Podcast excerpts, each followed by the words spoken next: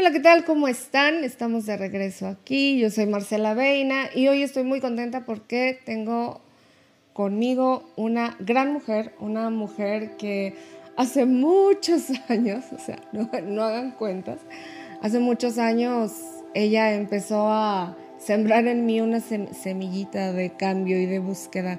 Yo sé que se acuerda, la mondriga, pero ella es compañera mía, es abogada y es una gran amiga Beca Manila.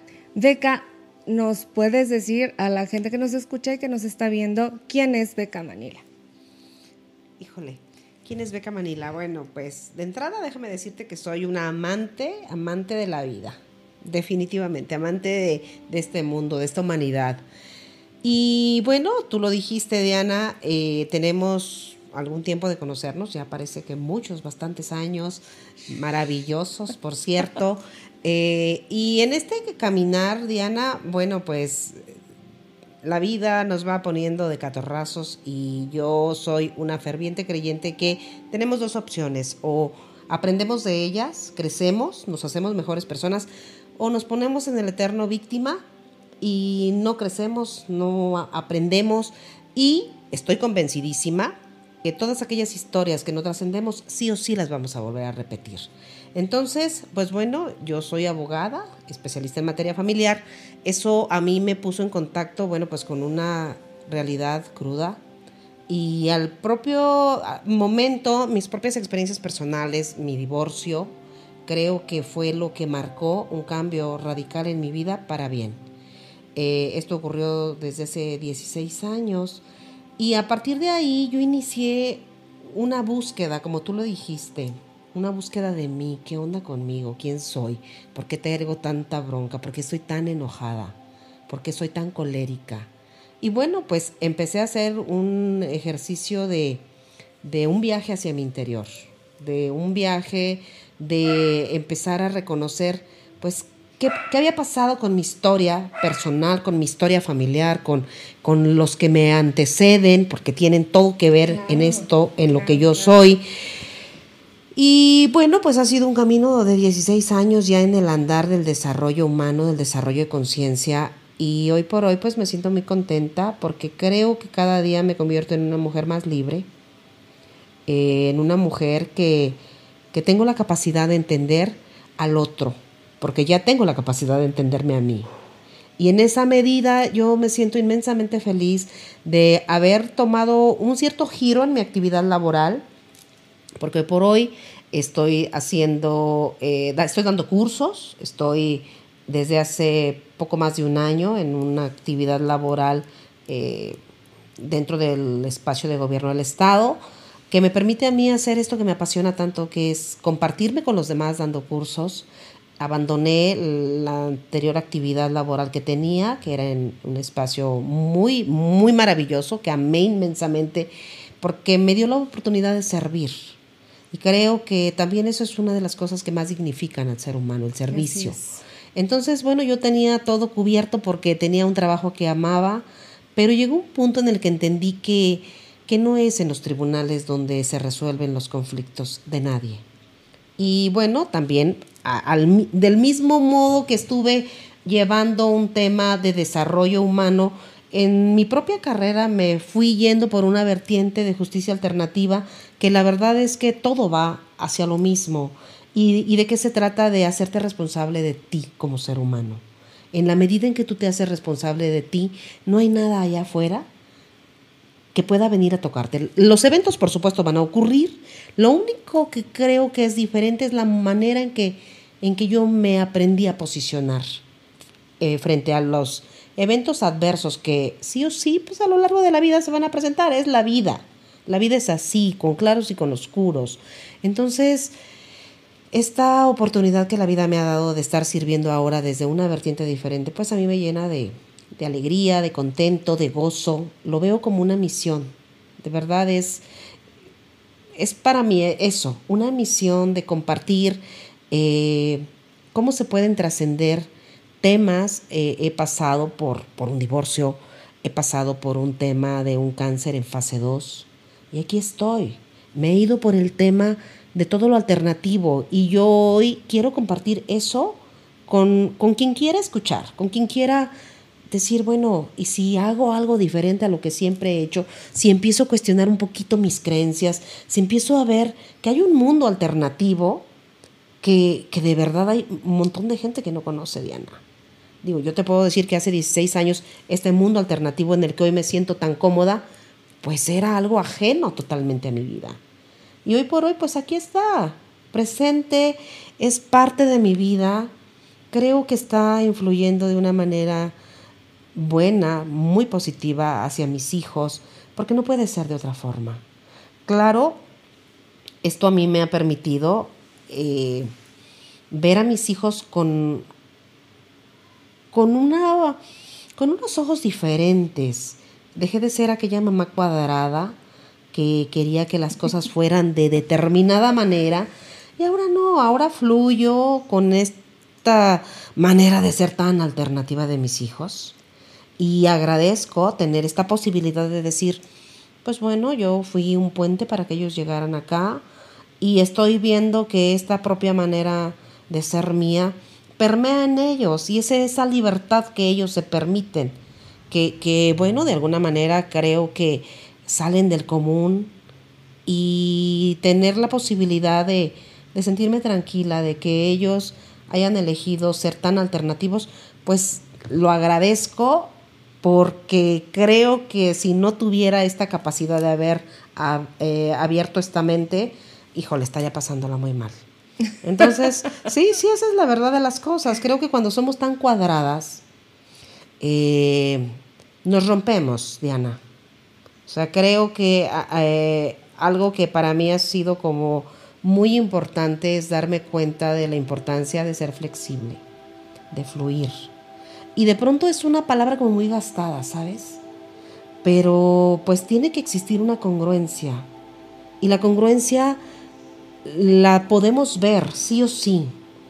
No sé si tú has escuchado, leído a Mario Alonso Push. No. Es un español que yo amo, es un médico. Y él dice, la vida está conversando siempre con nosotros. Y es verdad.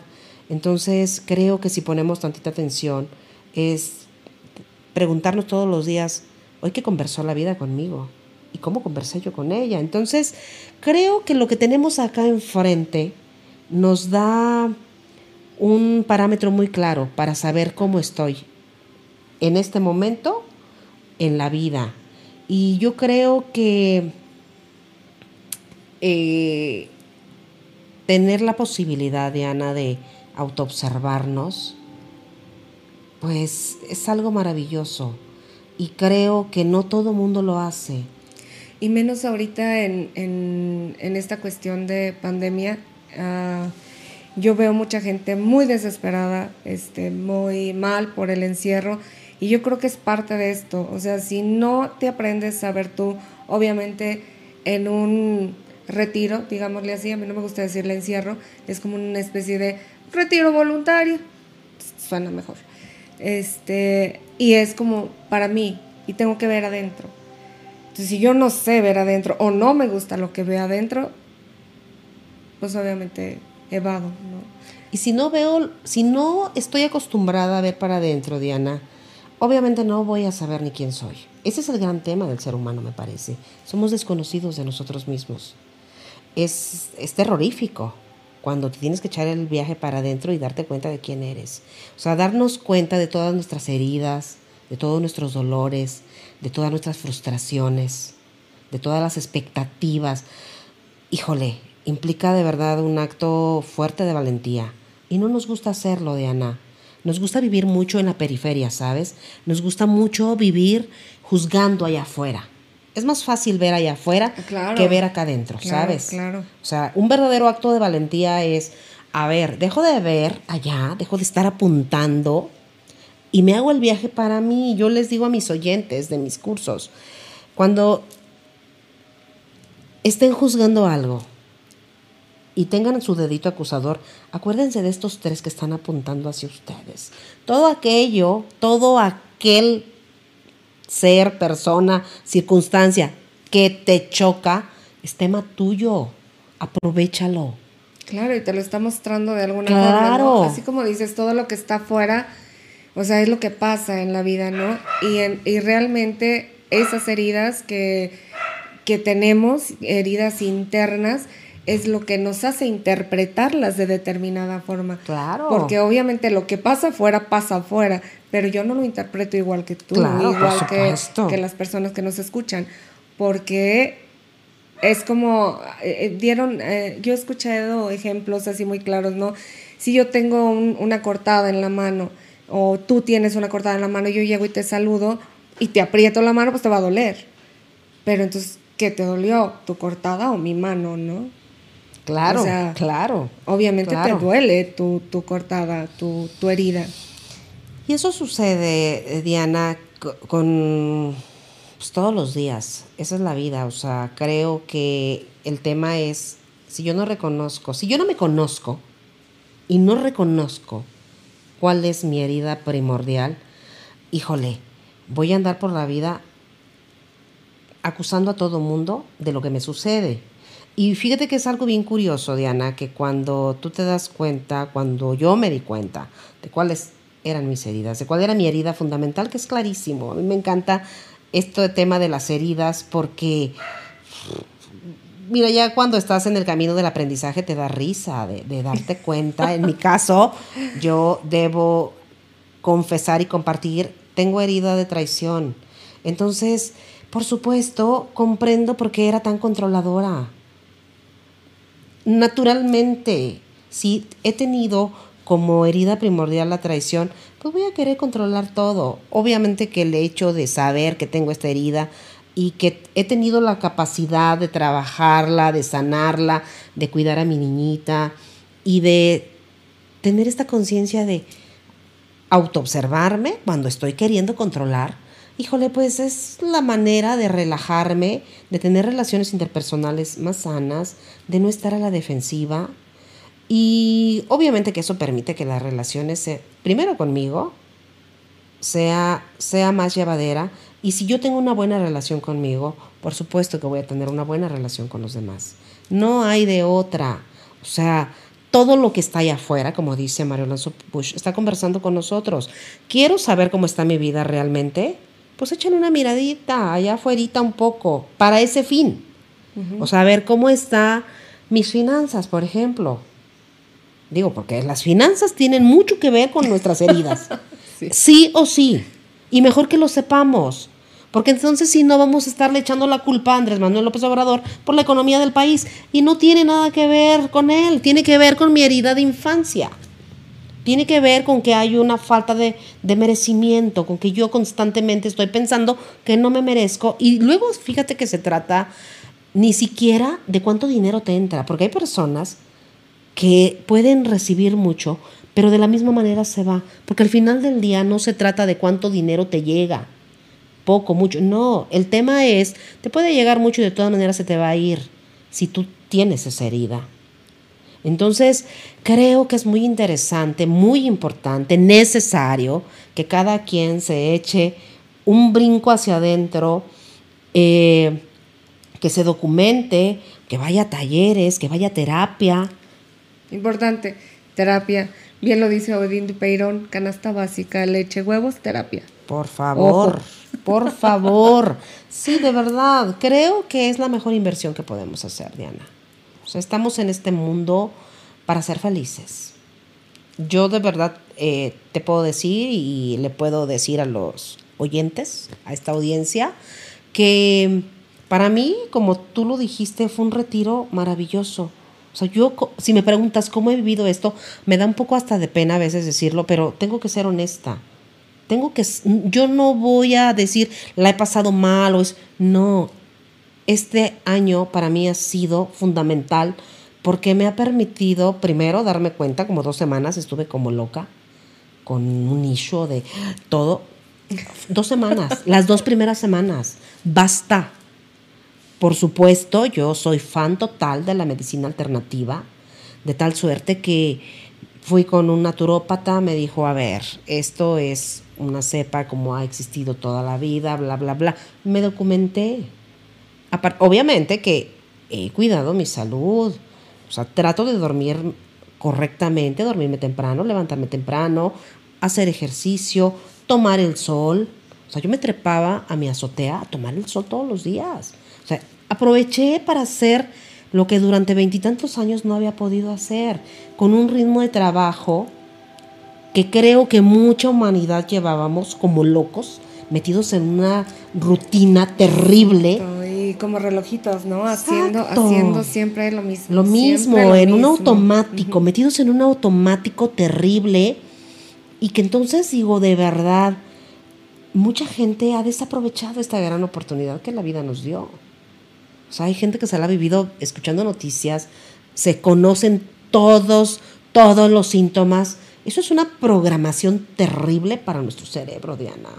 Yo eh, siempre recomiendo a mis oyentes, dejen de ver, por favor, se los ruego, televisión comercial, que solamente llena de basura nuestro cerebro, nuestra mente. Entonces, veamos, si, que, si nos gusta ver televisión, veamos algo alternativo, Gaia. Digo, en YouTube hay un montón de opciones que nos permiten de verdad documentarnos, nos permiten estar bien. Me pongo una meditación, me pongo una musiquita que me relaje, me pongo a hacer yoga. Digo, hemos tenido una gran oportunidad. Infortunadamente, con estas heridas que tenemos y que si no hemos reconocido, pues ¿qué hacemos? Entrar en flojera, entrar en... Pues mucha gente está en depresión y mucha gente está con mucha ansiedad, pero ha tenido que ver con que no se ha revisado, no, no ha parado para darse cuenta, oye, me estoy sintiendo así, me estoy sintiendo así, ¿qué puedo hacer por mí? Es un ejercicio de autocuidado. Y muchas veces, eh, o sea, el me estoy sintiendo así, me estoy sintiendo así, muchas de las veces, ah, por decir la ansiedad, ¿no? Estás en ansiedad ahorita por, por lo que está sucediendo, pero en realidad no estás viviendo esta ansiedad, estás viviendo una ansiedad atrás que ni siquiera te has dado cuenta. Claro, que vienes arrastrando desde cuándo. ¿Que se detona por esta situación? Bueno, sí, puede ser. Pero yo creo que estas crisis son las que nos permiten crecer, Diana.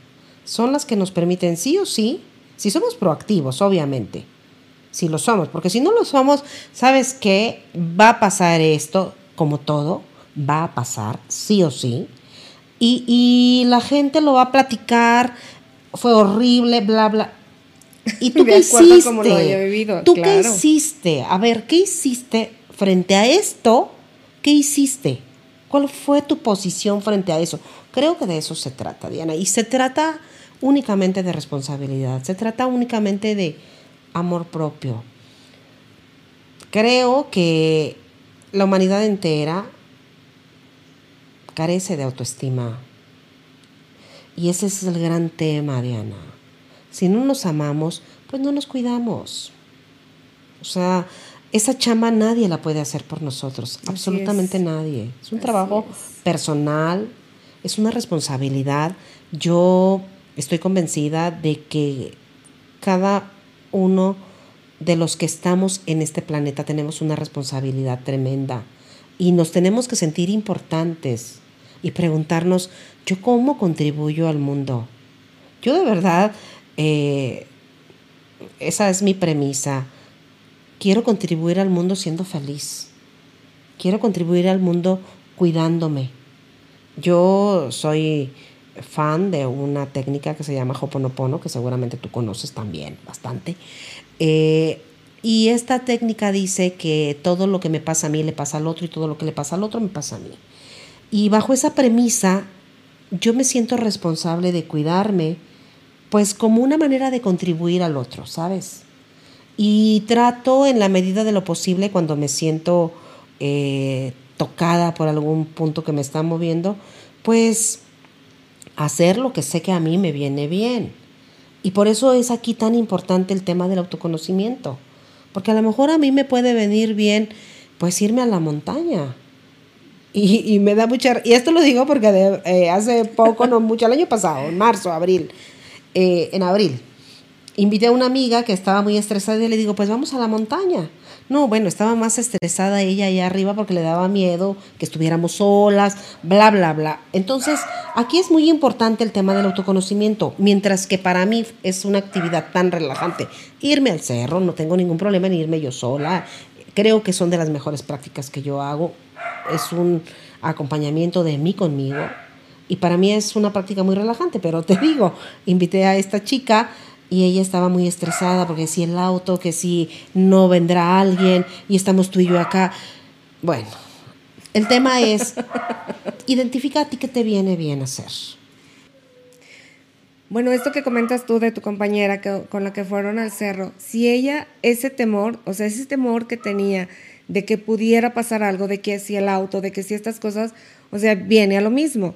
¿Qué herida estaba tocando? Claro, claro yo creo que tiene que ver con, fíjate que eh, lo, puedo decir así, yo creo que ella no tiene ningún problema, lo hemos platicado, eh, hemos compartido acerca de las heridas, eso es un tema como que eh, entre quienes estamos en este camino de búsqueda y de, desarrollar nuestra conciencia, pues bueno, fundamentalmente creemos que es, es necesario identificar nuestra herida.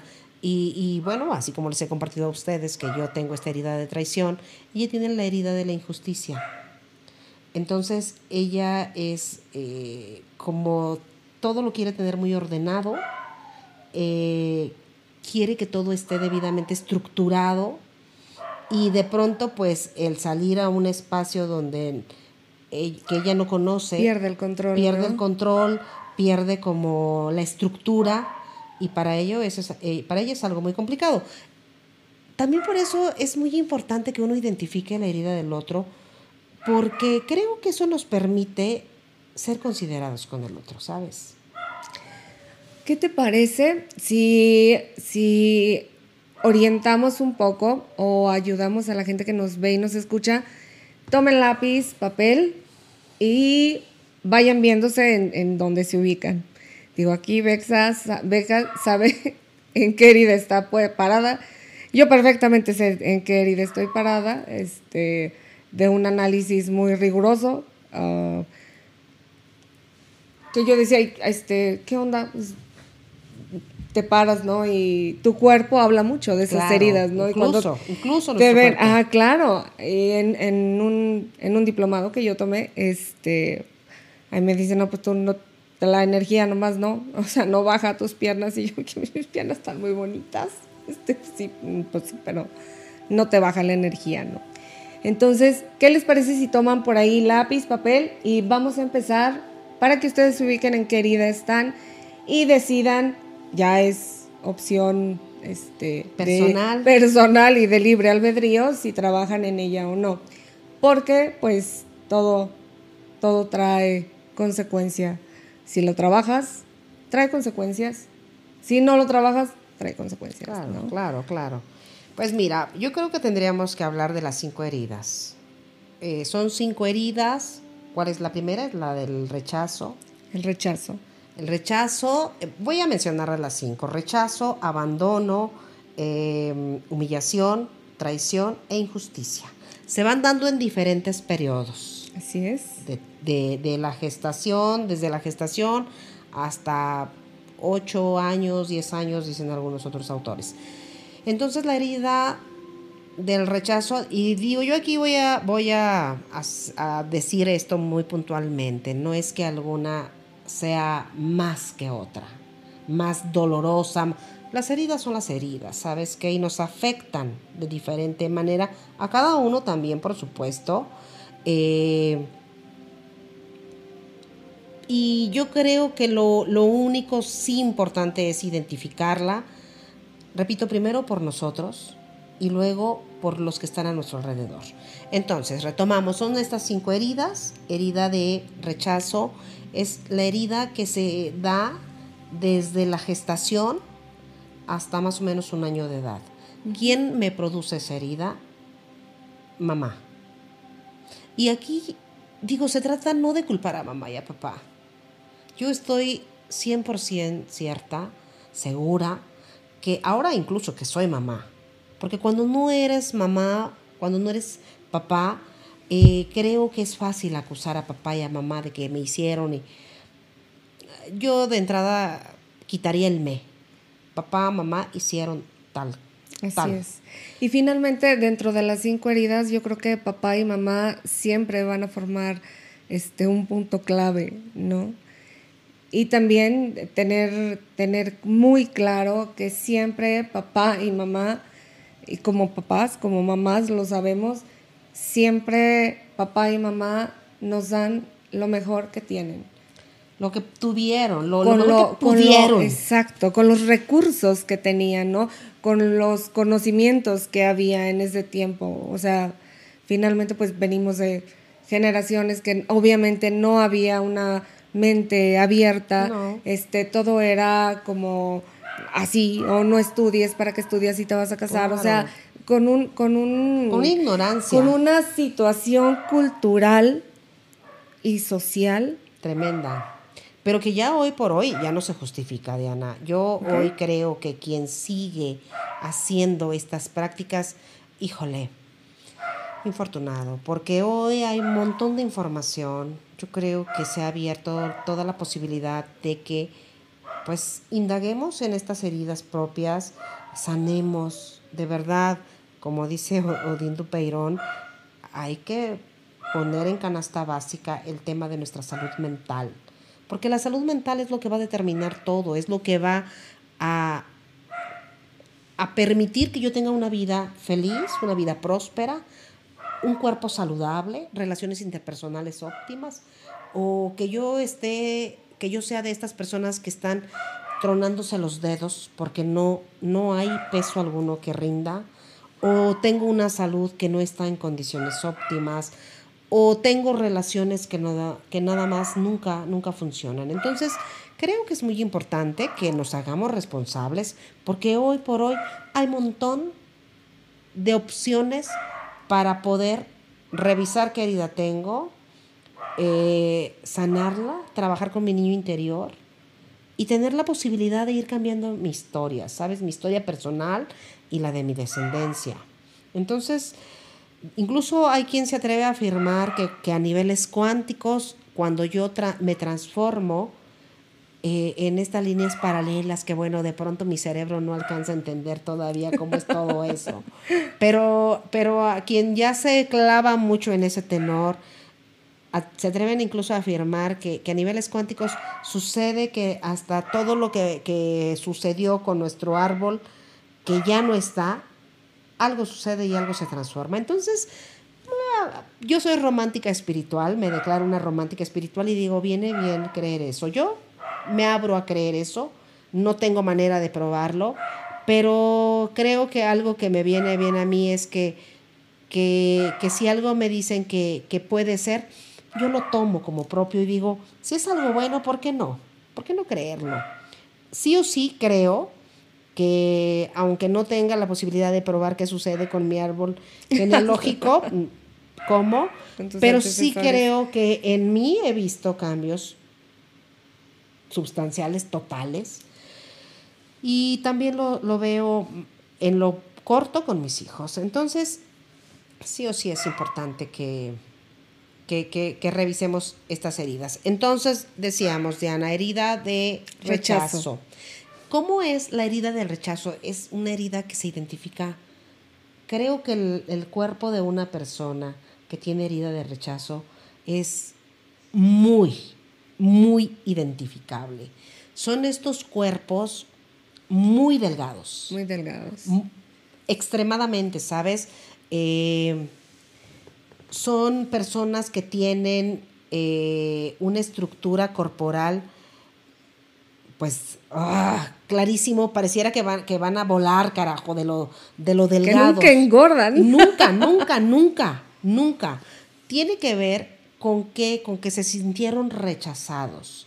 Puede, puede ser desde, eh, desde que estaban acá en vientre materno. Y algo que también es importante recalcar es que no es necesariamente que hayan sido rechazados, es la percepción que luego se tiene. Y, bueno, pues hay quien, por supuesto, que afirma que ya desde el vientre materno estamos sintiendo todo lo Ah, que por mamá, supuesto que sí. todo lo que mamá está experimentando. Entonces estamos con el tema de que qué pasa con nuestras percepciones. O sea, no se trata de que mamá haya rechazado genuinamente al hijo, a la hija. Se trata de que probablemente estaba en una situación complicada, puede ser. Y entonces es, ¿qué vamos a hacer con este hijito que viene en camino y que estamos atravesando por una situación económica complicada? Y aparte también am, hacerlo, como tú decías, o sea, son las percepciones que el, que el producto, que el, la semillita, que el feto, que el embrión, este, siente, ¿no? Porque seamos, seamos conscientes que un bebé en vientre materno no solo se alimenta de los nutrientes de la mamá, también se alimenta de las emociones. Emociones, claro. Exacto. Y bueno, eh, obviamente que la herida del rechazo, pues es, digamos, como, como muy marcada en el cuerpo. Es como esta forma de expresar el cuerpo mismo, el no quiero estar aquí. Es, es como esta necesidad de, de, que nadie me vea. Como me siento tan rechazado, que nadie me vea, quiero desaparecer. Es muy curioso que quien tiene la herida del, del rechazo de Ana son estos personajes que en una fiesta, por ejemplo, ya se acabó el pastel, o sea, ya se repartió y como si nadie lo viera y no le toca. Entonces, es este que cuando hay una repartición de algo, nadie lo va a ver. Pero es también precisamente por eso su estructura corporal, ¿no? Claro. Porque, o sea, se siente como tan, tan desmerecedor o tan rechazado que prefiere estar Reducido, chiquito. reducido. Exacto, muy, muy... compacto, o sea, y no, y no precisamente de estatura, fíjate, más bien tiene que ver con su complexión. No, sí, obvio. De, Puede ser de- muy alto, de hecho, incluso a veces hay personas que son muy altas, pero son que es como cadavéricos, ¿sabes? Como la piel muy pegada. muy pegada, ajá, enjutada totalmente. Incluso se les llegan a notar mucho los La- sí, claro. Ajá. pareciera que van a volar, que, que en cualquier momento, si hay un aire, van a desaparecer como cometitas, porque son muy, no, no frágiles. Fíjate que no es un cuerpo frágil, es un cuerpo muy delgado, pero enjutado, como, como fuerte, digamos, pero, pero muy delgado. Entonces, se les nota mucho esto de aquí. Sí, son, son estructuras Lástima que no traje algunas gráficas como para haberlas puesto, porque es muy fácil de identificar. Y algo importante, yo creo que eh, es importante que seamos capaces de identificar nuestra herida y sí capaces de identificar las heridas de los otros, pero con una sola finalidad, ser compasivos con el otro. Porque Ser de pro- empático, ¿no? Exacto, exacto. Ponernos un poco en el zapato del otro, pues para entender que igual que yo es una persona herida y, y su herida no es más importante o menos importante que la mía. Somos seres heridos. ¿Y qué tal que vamos siendo más empáticos, más, más compasivos? Yo creo que cuando tenemos esta capacidad, eh, pues podemos ir mejorando nuestros entornos. Ok, pues es entonces herida de rechazo. ¿Quién me la provoca mamá? Porque mamá es la que me tiene en el vientre. También, bueno, yo había escuchado por ahí, corrígeme tú si no es cierto, este, que es por decir cuando el entorno, papá, mamá están un poco mal, o de pronto eh, el papá ah, le dice a la mamá, oye, no manches, como que estás embarazada, ¿no? Entonces, finalmente es un rechazo, es un rechazo hacia el, hacia el producto, Claro, ¿no? claro. Y que puede suceder en parejas que se casaron muy jóvenes, en parejas en donde eh, el hombre abandona a mamá, o sea, toda esa emocionalidad que acompaña a, a la gestación, pues se va a ver reflejada en esta herida. ¿Y, ¿Y por qué suceden estas heridas? Bueno, voy a seguir hablando de las cinco heridas y, y, eh, y al final me gustaría hablar acerca del apego seguro y del apego inseguro, pues que tiene que ver con todo esto, definitivamente. Ok. Bien, entonces estamos en, esta, eh, en la primera etapa, es así como de forma cronológica como se van dando las heridas. Y bueno, pues ya dijimos lo que es la herida de rechazo. Y la siguiente herida que se genera entre el primer año de vida y el tercer año de vida es la herida del abandono. ¿Quién me produce esa herida? Me la produce eh, el papá o la mamá de, mi sexo contrario. A mí me la debió haber generado mi padre, si así fuera la herida mía. Entonces, em, que no es el caso, ya, ya dije, no, no, es la herida de abandono la que yo tengo. Eh, eh, ¿Por qué se da esta herida? Por una percepción que tuvo el infante de que mamá, mamá o papá, bueno, según se trate, me dejó, pero insisto, es una percepción. Puede ser el hecho de que me llevaron a la guardería y este sentimiento que se generó en mí de ¿y dónde está mi apego seguro? ¿Dónde está? O cuando los papás trabajan y van y llevan a los hijos con los abuelos o, o a la este, guardería. Imagínense. O cuando llega un hermanito. O cuando llega un hermanito nuevo. Entonces, pues ya la atención ya no se centró en el. exactamente, y yo siento que me han abandonado. No es que me abandonaron y me dejaron en la calle. O puede suceder que no fueron a recogerme a la hora de la salida, a la hora que, ya vinieron por todos mis compañeritos y, yo estoy ahí solito en la escuela, solita en la escuela. Y se quedan una hora o dos. Exacto, entonces herida de abandono. ¿Qué va a pasar con estas personas con, con la herida del abandono? Bueno, es, es importante voy a retomar algo acerca de herida del rechazo. Son personas que tienen alta tendencia al suicidio. Recurrentemente es, es como una tendencia lo que pasa a desaparecer. lo que pasa es que las personas que tienen la herida de rechazo, su derecho que sienten ellos violado es el derecho a existir.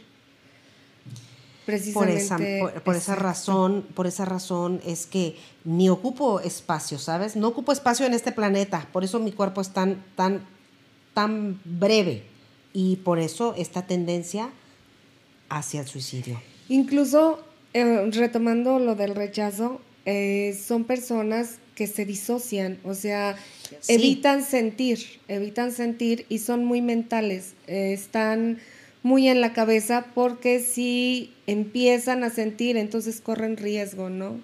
Y es un miedo a, desaparecer, a ser aniquilado. claro, es, es, es, pues es grave, me parece, que es una herida profunda. Bueno, luego estamos en herida del abandono. Retomemos. Retomemos. herida del abandono. perdón, pero es que. Mandamos para allá y para acá. Para allá y para acá. Pero es, es el chisme. Pero, pero además, eh, digo, esto implica, lo vamos a decir de manera como muy frugal, de manera muy por encima. Esto amerita como em, tiempo largo para profundizar en cada una de ellas. Digo, aquí nada más se trata como de que cada quien trate de identificar como que sí, por ahí mi cuerpo es muy delgado, muy o, o muy sensual, porque hasta eso tiene que ver. Por ejemplo, herida del abandono los cuerpos son sensuales. Llegan a ser muy sensuales. Muy sensuales, porque ellos necesitan mucho tocar, ¿sabes? Necesito mucho contacto. Son estas personas que en la edad adulta se convierten en personas muy dependientes afectivamente hablando. Temen totalmente que los rechacen, que los, que los, perdón, que los abandonen. Entonces se toman como la paz. ¿Por qué volteas a ver? y son muy besadores, son muy, muy, muy, ah, necesito constantemente el contacto. Y déjenme les digo también, las personas, las personas con la herida del abandono, suelen tener una mirada suplicante. De por favor, quiérenme. Muy similar, muy similar a la de a la del gato con botas. La sí, película. una miradita de Claro. Claro, claro. Necesitan ser muy mirados, muy miradas. Es, algo que es vital para ellos. Entonces, eh, es complicado de pronto tener una relación sana con una persona que tiene herida de, de abandono porque se te pegan como lapa. Porque creamos, eh, creamos, ya, ya me balconé. Sí, yo tengo herida de abandono, entre otras, porque luego a veces no solo tenemos una. Sí, claro, es una, hay una predominante. Este, y tendemos a hacer relaciones muy codependientes, ¿no? Y luego, este, ¿qué pasa con, qué pasa con eso? ya quiero decir mil cosas. Espera, cortas. Entonces, como creamos relaciones codependientes y tengo miedo al abandono porque mi herida es la de abandono, o yo abandono antes de que me abandonen, o hago lo necesario para que me abandonen, ¿no? Si no trabajo yo mi herida, por supuesto que me vivo recreándola. Claro, por totalmente. Y, y, sí o sí de llegar a un momento en el que la otra parte se sienta asfixiada, ¿sabes? Eh, yo te puedo decir que tuve una relación con una persona que tenía esta herida y salí corriendo. Se llegó un punto en el que no, no, no se pudo sostener la relación. Lamento no haber tenido también la capacidad como para ver, para haberlo sanado juntos, porque creo que al final del día, cuando estamos en una relación, pues la relación es para eso, para crecer juntos. En fin, esta es herida de abandono. Si hay alguien que se ubique en esa herida, apúntale, apúntale bien. Apúntale bien, porque es una herida es igual que las otras, que duelen, que duelen, que marcan y que van generando pues estas historias. O sea, sí o sí nos van a, a vamos a proyectar allá afuera en nuestras historias las que las que nos elijamos vivir, porque no iba a decir la que nos toquen, no, no son las que nos tocan, son las que elegimos. Definitivamente. Porque definitivamente esto, o sea, el tener nuestras heridas nos crean unas máscaras. Hay autores que les dicen máscaras y hay autores, este, no sé, Wilhelm Reich, este, um, eh, Lowen, también lo, lo ven como una coraza, coraza muscular, que en realidad no la ponemos, esa máscara o esa coraza, no la ponemos para subsistir a esa herida. Claro, claro, para estar en esta existencia. Y es impresionante, Diana, cómo cuando se va sanando la herida, cómo el cuerpo también se puede ir transformando, ¿sabes? Sí. Es, es impactante. Ok, luego vamos rápidamente a ver la herida de la humillación. Humillación. Se me fue el avión, se me fue. Es también un cuerpo muy identificable. Anótele humillación. Humillación. ¿Quién sufrió herida de humillación? ¿En qué edades? Son estos chiquitos como dentro de, de tres añitos.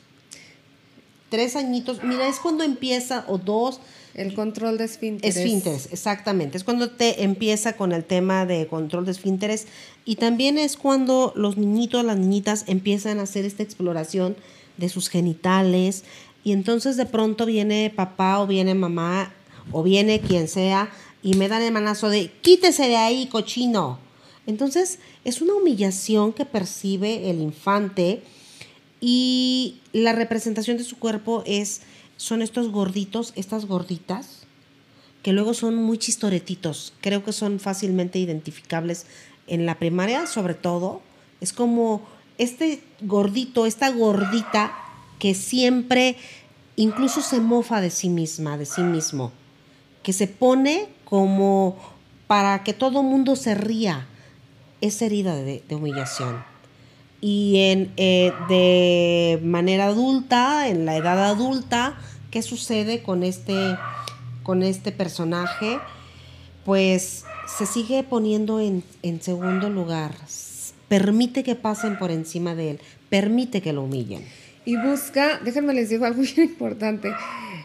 Este, la persona que tiene la herida de humillación suele estar para todos y él siempre quedarse en, uno. No, no, no coman ustedes, yo no como.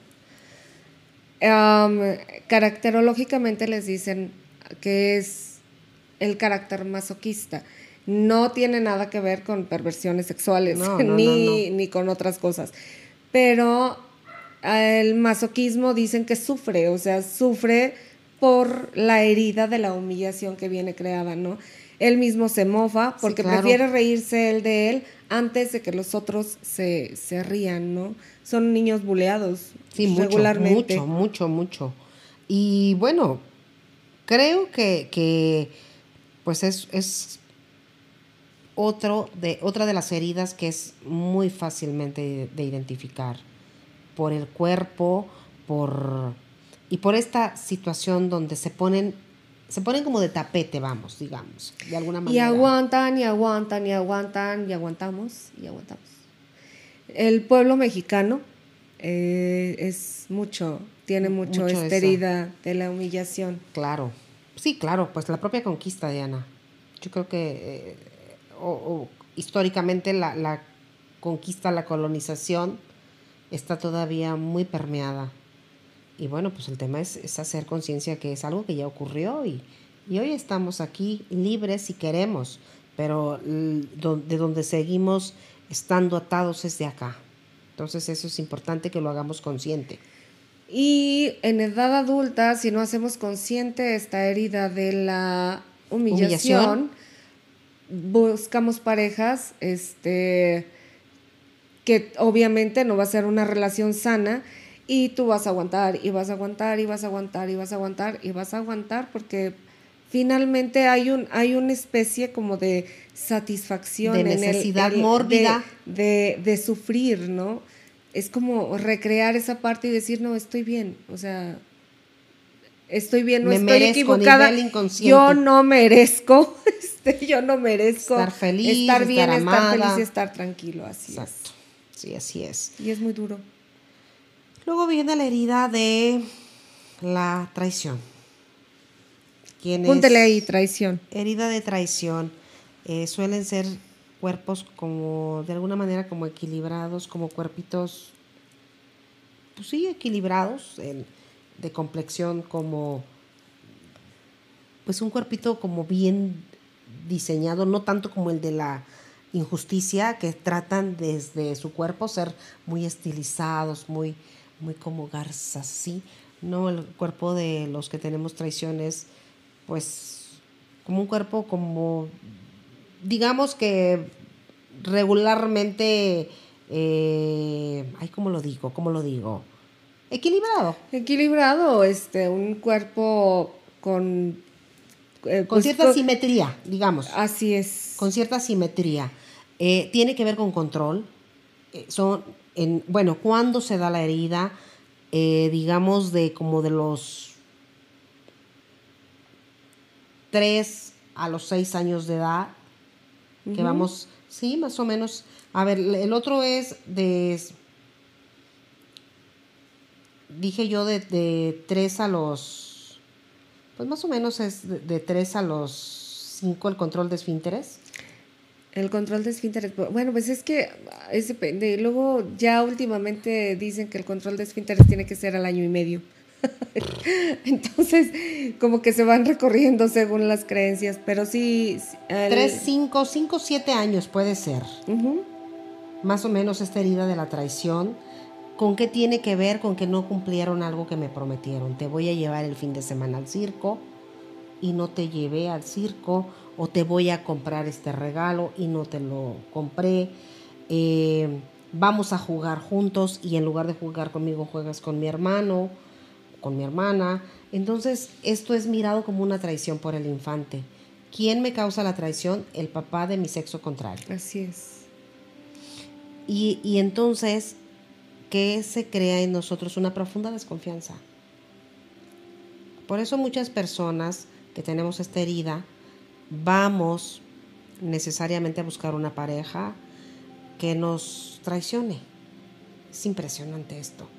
Y ya cuando yo supe que yo había convocado a mi compañero para que me traicionara, la verdad de las cosas es que todo aquel enojo, toda aquella rabia que yo tenía por aquella traición, pues que yo convoqué, se vino, se, se, desmoronó todo, todo el enojo, porque comprendí que, como sucede, uno convoca a aquellos maestros que te vienen a enseñar tu herida. Y Sí es. No se puede cambiar lo que no se ve mientras no somos conscientes de lo que tenemos.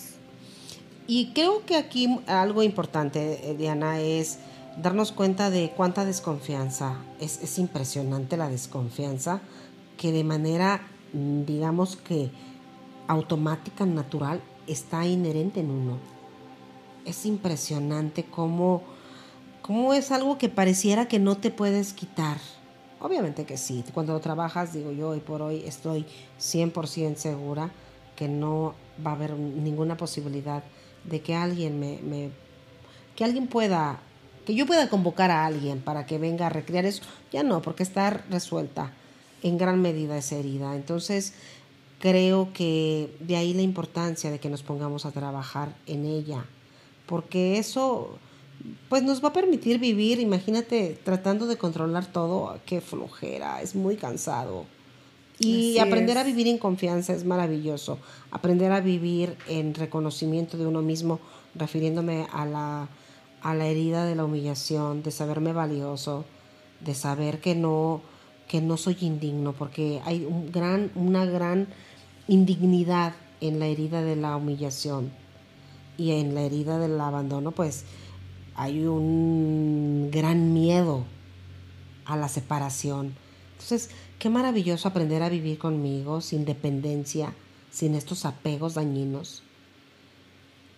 Refiriéndome a la herida del rechazo, qué maravilla saber que tengo derecho de existir, que tengo derecho de un espacio en este planeta, que no es, necesito que no necesito excluirme, que no necesito apartarme, que puedo ser escuchado, que tengo derecho de ser mirado. Y, y- y fíjate, es bien curioso porque la herida del abandono es una exigencia, ¿sabes? Mientras que el otro, no, no, que no me miren, el, el del abandono, el, de la herida del Sí, abandono es- mírame, aquí Sí, estoy, mírame. mira. Por supuesto que me vas a ver y voy a hacer lo que sea necesario es. para que me veas. Entonces, fundamental ir sanando heridas. Y bueno, ya pasamos por herida de rechazo, abandono, y, eh, Humillación. humillación, traición y la última es la injusticia. Se da como entre los 6, 8 años de edad, más o menos, eh, cuando ya se va adquiriendo cierta independencia de carácter del infante y de pronto él siente que el trato no es igualitario o que me pides cosas como papá que haga que yo considero que son injustas. Y como ya estoy adquiriendo esta independencia, eh, yo, yo me siento como limitado, siento que se comete una injusticia. ¿En qué se convierten estas personas? En estos perfeccionistas. Son, son también niños, niños que fueron muy con papás, o sea, que vivieron con papás como muy castrantes, ¿no? Muy tú esto y esto y esto. Son como Muchas adultos, reglas. adultos chiquitos que, Que no disfrutan. Exacto. no, disfrutan, su niñez. ¿sabes? No disfrutan ni su niñez y después no disfrutan en su adultez. Son estas personas que todo es trabajar, todo es reglas, todo es perfeccionamiento y desde su propia eh, corporalidad son cuerpos muy bien estructurados, eh, son cuerpos bonitos, Sí. bonitos. Yo tuve, he tenido compañeras, digo, de, de todo, de todo este proceso que yo he vivido, he tenido compañeras que decían, no, no, no, no, no. Primero muerta que gorda. Sí, nunca van a estar, o sea, nunca, nunca van a estar en sobrepeso. no. Naturalmente, me parece que es como, como es, es tan impresionante como nuestro inconsciente incide tanto en nuestro cuerpo, Diana, que, que bueno, es impactante ver un cuerpo también así, ¿no? O sea, son cuerpos muy bien diseñados, porque ¿cómo me voy a permitir no estar en perfección si es mi herida? Y también evitan mucho el, el sentir, ¿no? O sea, aquí es trabajo, aquí Son no. sí, Ajá, o sea, mucha distancia emocional. así es. Mucha distancia emocional. Es muy difícil que lo toquen, que toquen claro. la emoción. Mientras que una huella de abandono, una herida de abandono. o de humillación, Ay. estás ya en el drama. ¡No! Sí, sí, claro. Sí, pero que a, a mí me parece que, por ejemplo, los de rechazo son fríos, suelen esconder muchas sus emociones. Fíjate que ahorita que dices que los de re- rechazo son fríos, sí, incluso sus extremidades por lo regular son frías. Ajá. El- el- Suelen tener manos frías. Manos frías y pies fríos. La energía no, no fluye. Y en cambio, estos de, de la herida del abandono eh, suelen ser, te digo, dramáticos. Una herida de injusticia, bueno, herida de, de humillación, chistoretes. O sea, chistoretes que, ay, no sé, no, no sé por qué me toca cuando veo, algo, algo me, me da cuando, cuando veo a estos chiquitos, sobre todo cuando observo, cuando de pronto entre los hijos de los amigos y observas algún chiquito, alguna chiquita, ay, digo, herida de, de humillación. Y de pronto tiene como mucho sentido porque te encuentras con un papá, con una mamá que son como, como, ay, ¿cómo? No sabes. El que dirán. Ajá. ¿no? ¿Qué, qué dirán los MIP? Sí, Sí que dirán los en San niños, Luis y- dice, ¿qué, y, qué y dirán los también mucho tema de, de mucha mucha situación como de el sexo, mu- mucho esta poca libertad en cuanto al tema sexual y obviamente que pues eso genera heridas. De pronto es impactante darte cuenta cómo en una familia pueden haber dos hijos claramente con la misma herida. Entonces, Ok, pues aquí estamos con estas cinco heridas, platicadas de una manera muy rápida. La invitación acá es, vamos a revisar qué herida tengo, voy a profundizar. Esto es una probadita. Así es. Chequen y ubiquen, de verdad es bien importante hacernos cargo. O sea, ¿qué voy a hacer yo con mis heridas? Porque yo soy la única responsable de sanarlas. Si yo no las sano, voy a ir por la vida recreándolas y llevándome a otros en las, entre Claro. las patas, ¿no?